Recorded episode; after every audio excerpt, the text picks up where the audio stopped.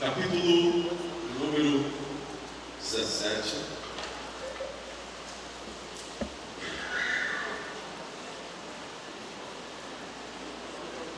Versículo de número 32. 1 Samuel 17, 32.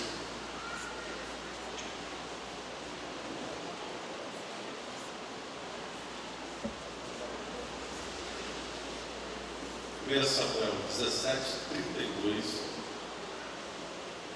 Todos acharam bem? Tem até aqui. Você pode, vamos ler aqui juntos. E Davi disse a Saul: Não desfaleça o coração de ninguém por causa dele. Teu servo irá e pelejará contra este filisteu. Porém, Saul disse a Davi: Contra este filisteu não poderás ir para a peleja com ele, tu ainda és moço e ele homem de guerra desde a sua mocidade. Então disse Davi a Saul: Teu servo apacentava as ovelhas de seu pai, e quando vinha um leão e um urso, e tomava uma ovelha do rebanho, eu saía após ele e o feria, e livrava, livrava a sua boca, e quando ele se levantava contra mim, lançava-lhe mão da barba e o feria e o matava.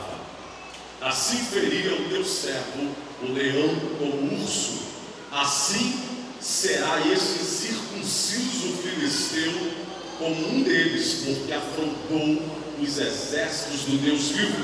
Disse mais Davi: O Senhor me livrou das garras do leão e das garras do urso. Ele me livrará da mão deste filisteu. E então disse Saul a Davi: Vai, e o Senhor seja contigo.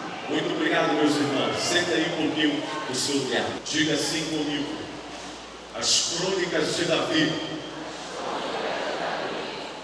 o urso, o leão e o gigante.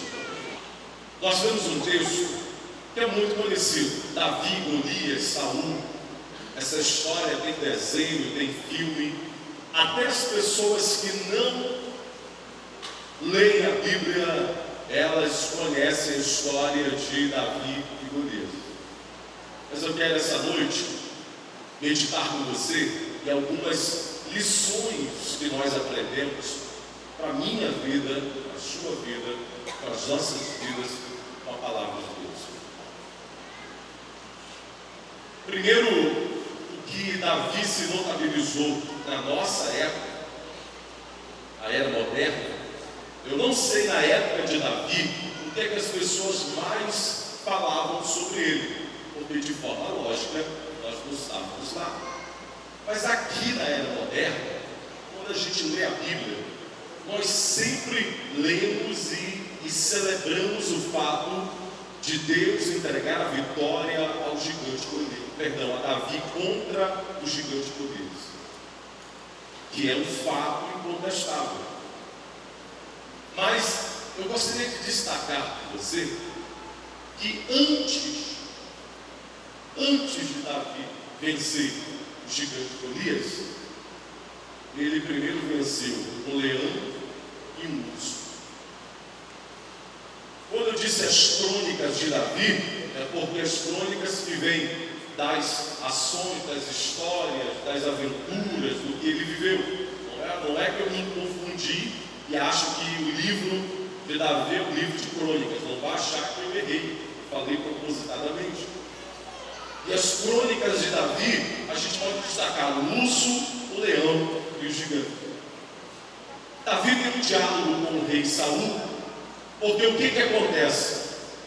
Davi está aqui na casa do pai dele, o pai dele chama e diz assim: Ó, teus irmãos mais velhos que você estão no campo de batalha, eles estão sitiados porque há 40 dias o exército dos filisteus fica de frente para eles, e todo dia de manhã Golias levantava, ia lá na frente e dizia: Basta que um de vocês tenha coragem de me enfrentar.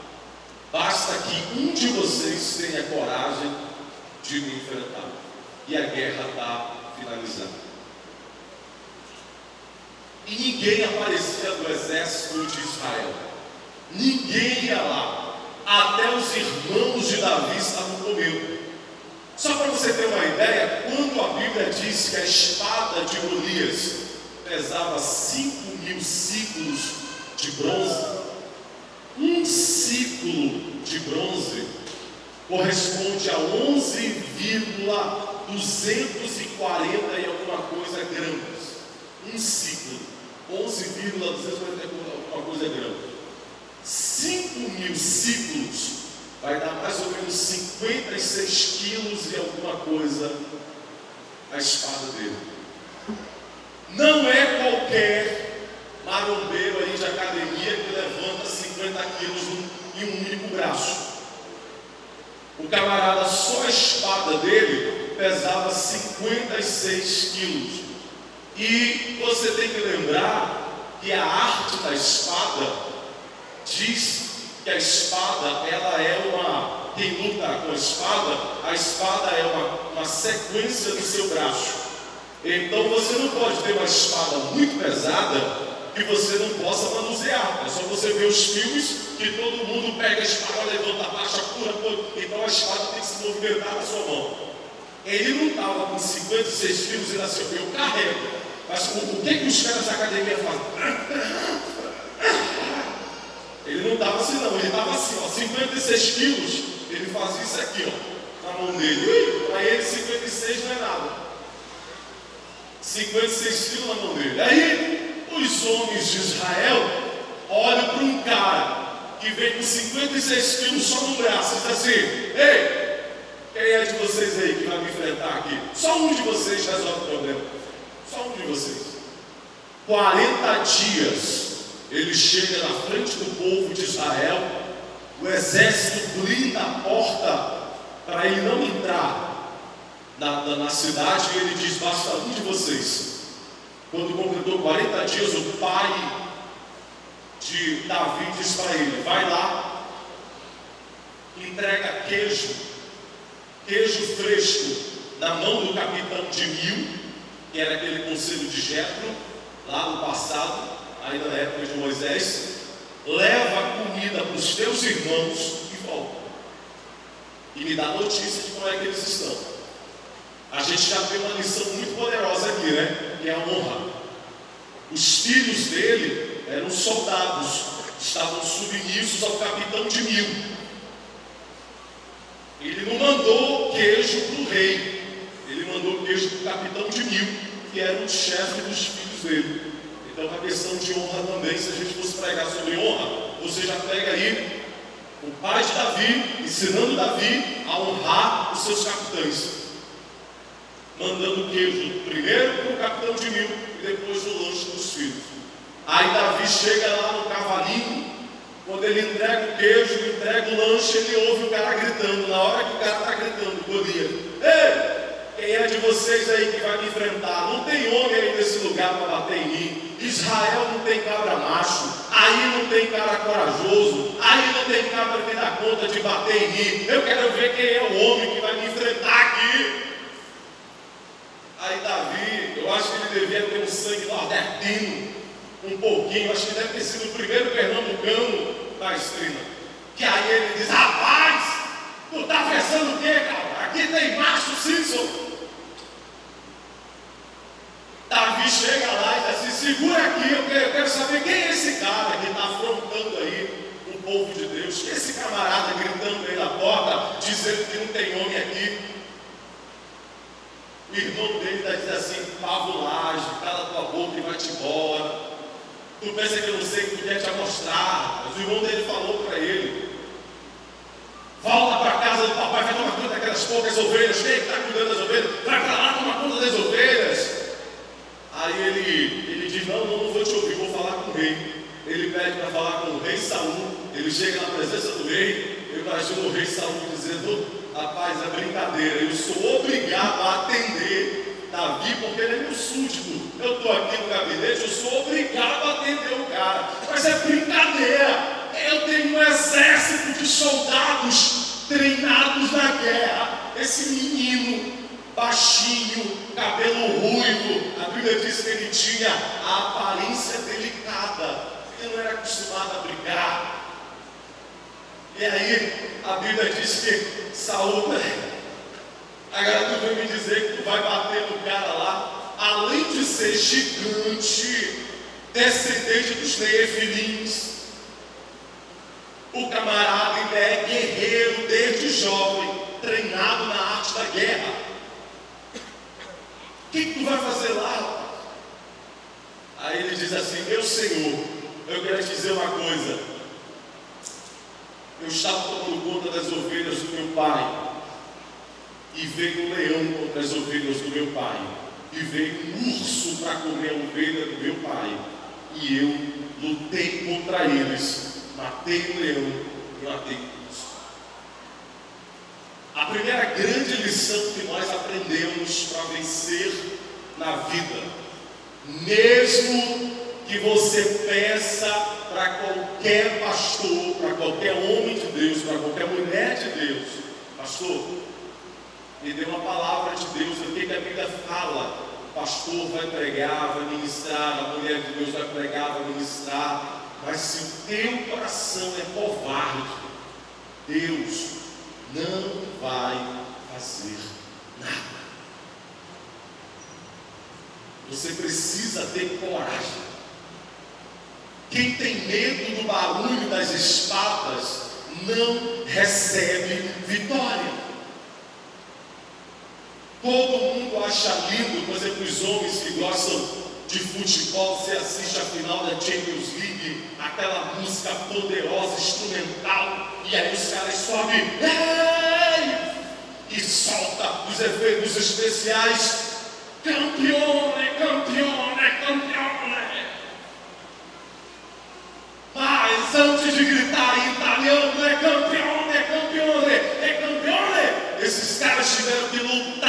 campo e vencer muitas batalhas de futebol. Os caras tiveram, sabe, que comer a grama, teve que levar pancada na perna, entorta dedo, cruza o ligamento do joelho, entra o reserva. Não é chegar lá e, é campeão, não. Ei, você tem que vir lá da fase de grupo, vencendo, vencendo, vencendo, vencendo, derrotando, derrotando, ganhando, ganhando, para chegar aqui e dizer é campeão.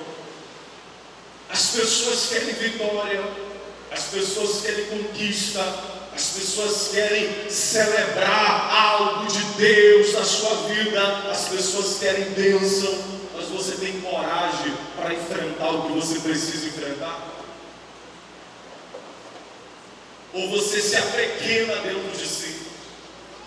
Para para compreender comigo, para para refletir a vida de Davi.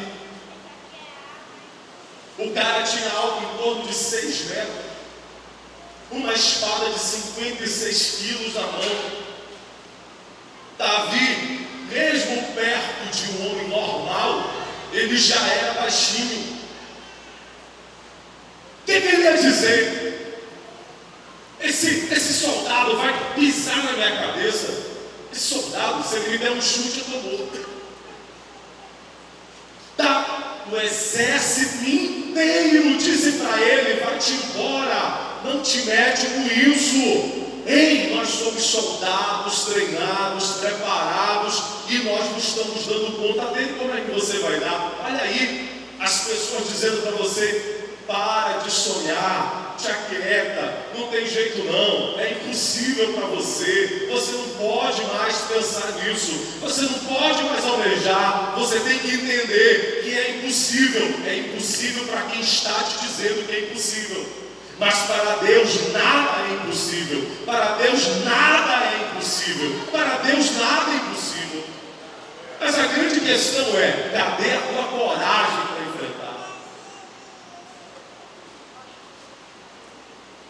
Quantas pessoas perdem a batalha porque são covardes? Satanás apequena a sua mente. Satanás coloca em você o espírito de frouxura.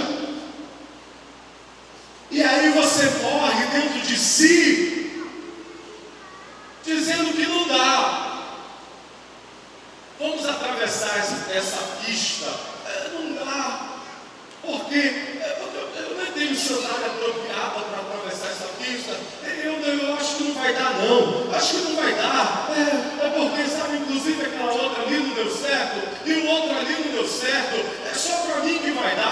você já está dizendo que não vai dar e não vai dar mesmo, porque você já se apequenou dentro de si. A batalha você vence e perde aqui na sua mente.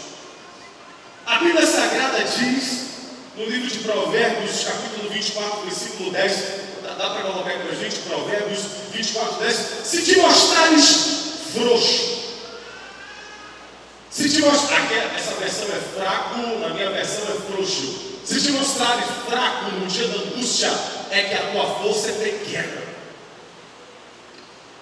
A Bíblia não apoia você ser sentimentalmente fraco.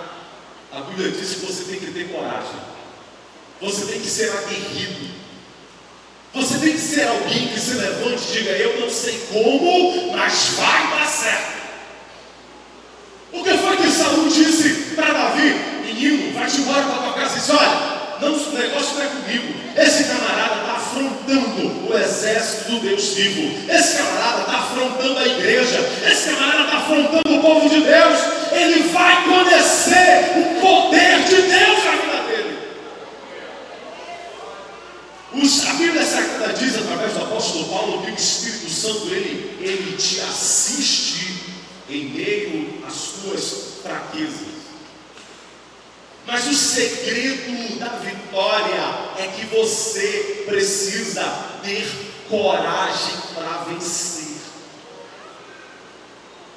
Se você fica trancafiado no cantinho da depressão, no leito da zona de conforto, achando que vai dar certo com todo mundo, mas com você é a única pessoa que não dá certo, é tudo que o diabo quer, porque Deus te deu o livre arbítrio.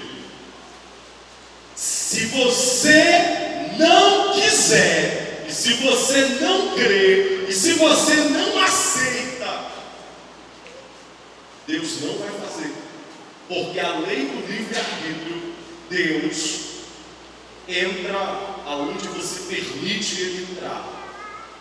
Jesus diz: Eu estou à porta e bato. Se alguém ouvir e abrir a porta, eu entrarei. É sempre condicional. Se você não abre a porta, Jesus não vai entrar. Se você fecha a porta da tua casa, e, e, a maioria das pessoas elas batalham como se Jesus não gostasse de batalha. Elas, elas são servas de Deus, elas acreditam em Deus, elas amam Deus, mas alguns crentes na hora da batalha, eles abandonam Deus, eles querem lutar sozinhos.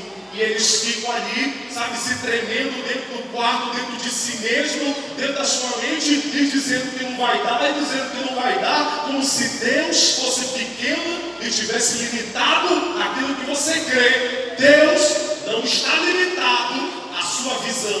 Deus não está limitado àquilo que você crê. Deus, ele é infinito, imensurável, imedível, mas ele não age se você fica lá, aperreadinho.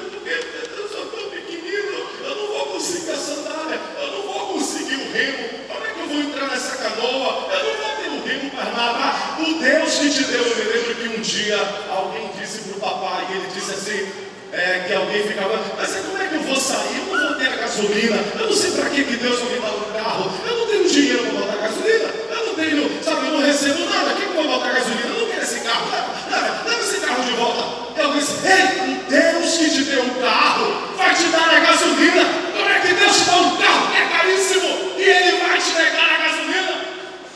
É uma questão de fé, é uma questão de você entender que é covardia tomar conta do coração das pessoas e você começa a limitar o poder de Deus. Deus, eu não sei se eu vou conseguir, eu não sei se eu vou conseguir. Aí é tudo que o diabo quer. O diabo diz: é isso mesmo, é assim que eu quero. Isso, você não vai conseguir. É assim que eu gosto que você pense. É isso que eu quero que você faça. Como é que está teu coração em meio à batalha?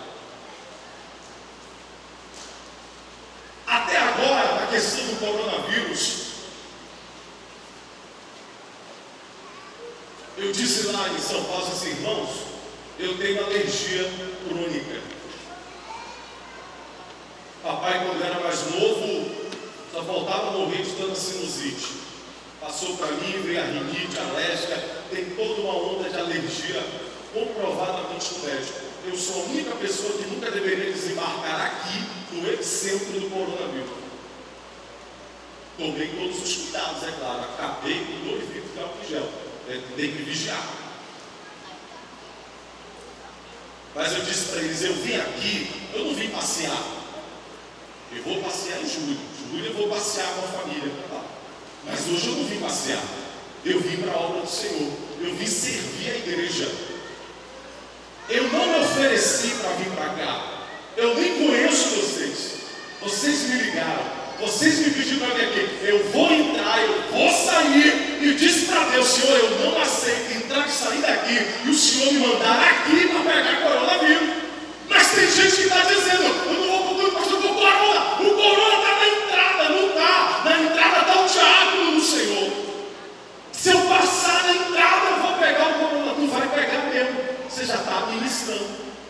Eu já estou orando e pedindo, Senhor, traz a vacina, para esse negócio, passa isso daí. Tem gente que vai espirrar, é o corona. Não é, você tem alergia.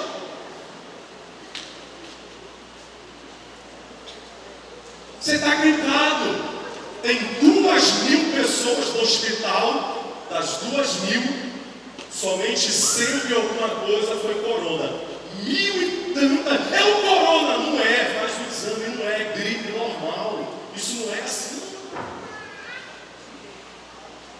Por quê? Porque as pessoas acreditam, elas somatizam e elas recebem o mal na vida delas.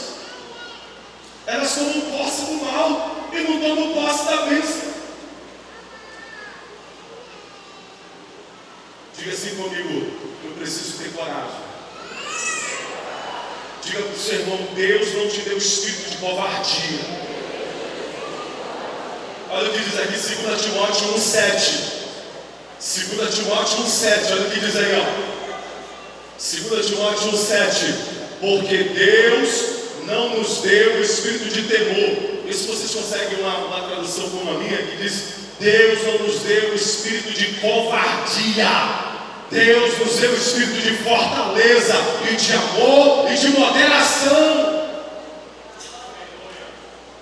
Frouxo e frouxura e covardia não vem de Deus.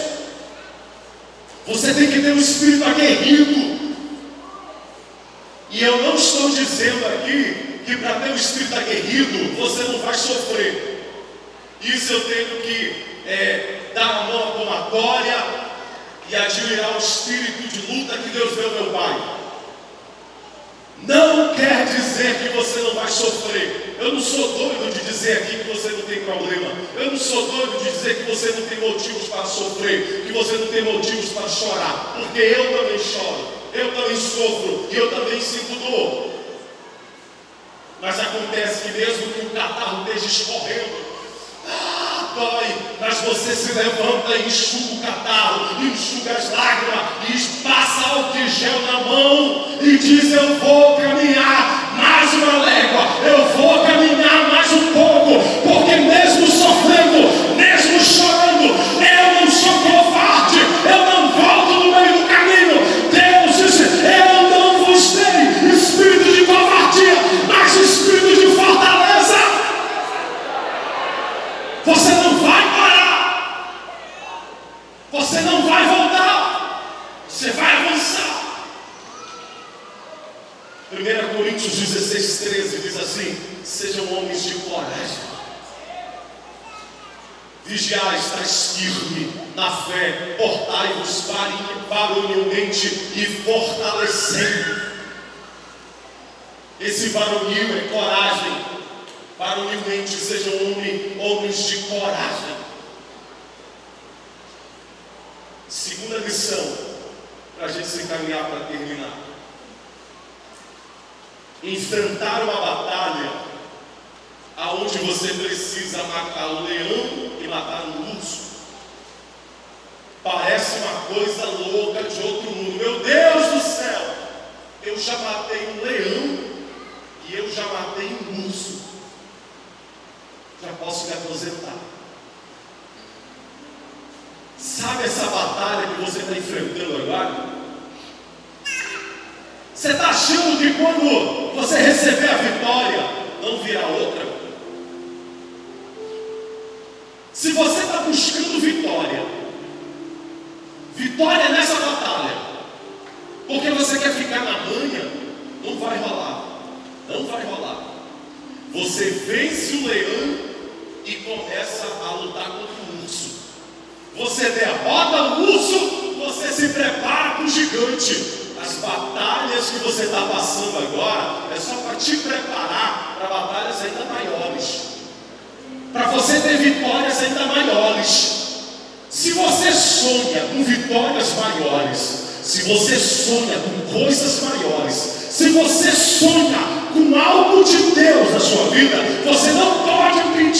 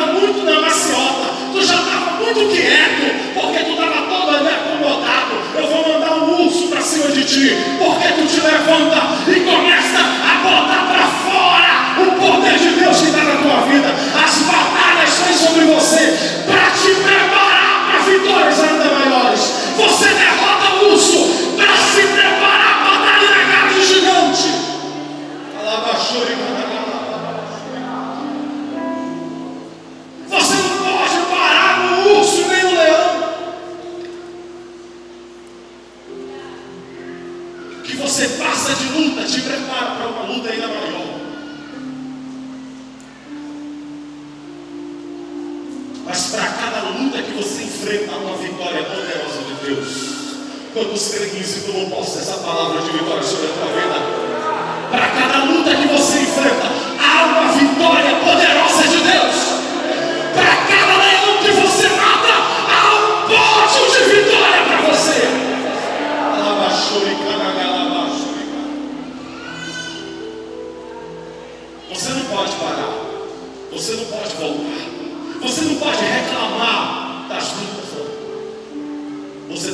saber de uma coisa. Deus acredita em você você vai derrotar todas as suas lutas, todos os seus adversários, todas as vitórias que Deus te prometeu, Ele vai te entregar. Você não vai ser derrotado.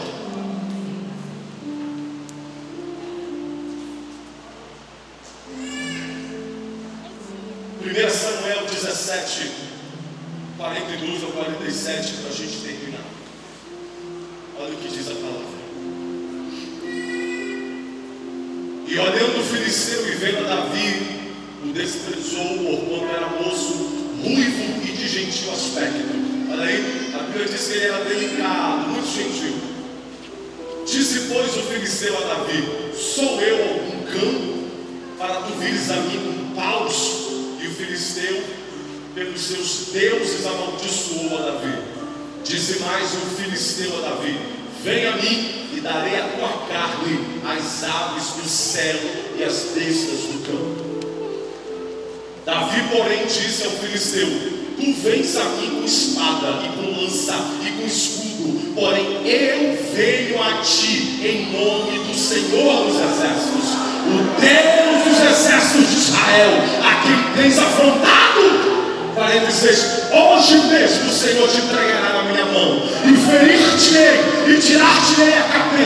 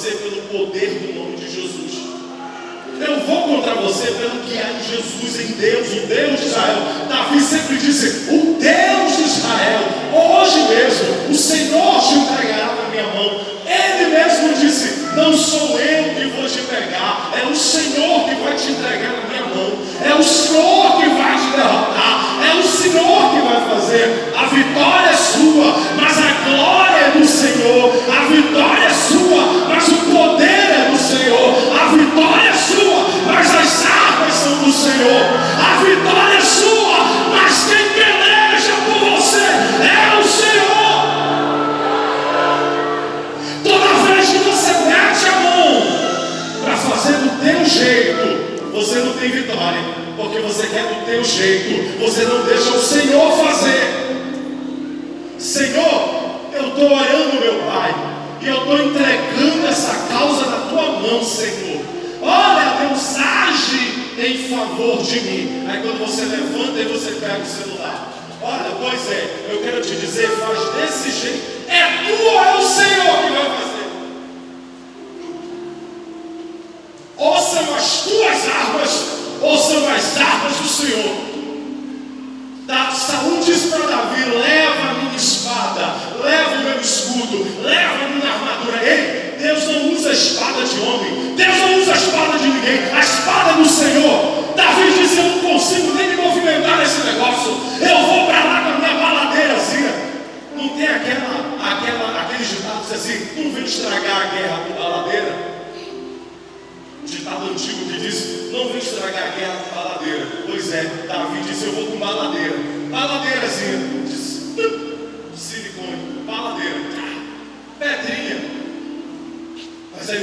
Santo disse assim: Deixa comigo, joga a pedra. Pum! O Espírito Santo pegou a pedra e bateu na fonte. Aí Deus disse: Agora sim, ó, olha o que Deus disse: Pega a espada dele e corta a cabeça dele.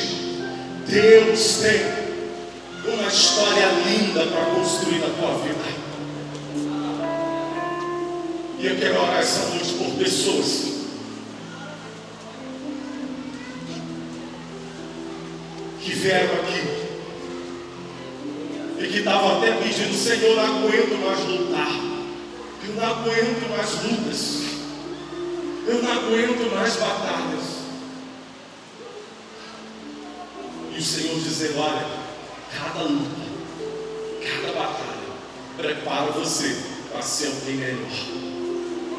Prepara você para ser um vencedor ainda maior. Deus pode te fortalecer essa noite. O Cairóis vai cantar. Enquanto aí no seu lugar você diz, Senhor, eu sou uma dessas pessoas. Eu sou uma dessas pessoas que não aguentava mais. Mas agora, Senhor, eu quero vencer essa batalha. Eu quero vencer essa luta. Eu quero sair daqui vencedor. Eu quero deixar o Senhor agir no meu lugar. Eu quero entrar na tua presença. E o Senhor vai levantar a minha vitória. Eu vou parar de meter a minha boca, como dizia antigamente, o meu bedelho, aonde eu não sou chamado, e tirar, a gente entrega as coisas na mão de Deus e a gente mete o bedelho, tira da mão de Deus. E depois a gente reclama e quer que Deus se responsabilize. Você está tirando da mão de Deus.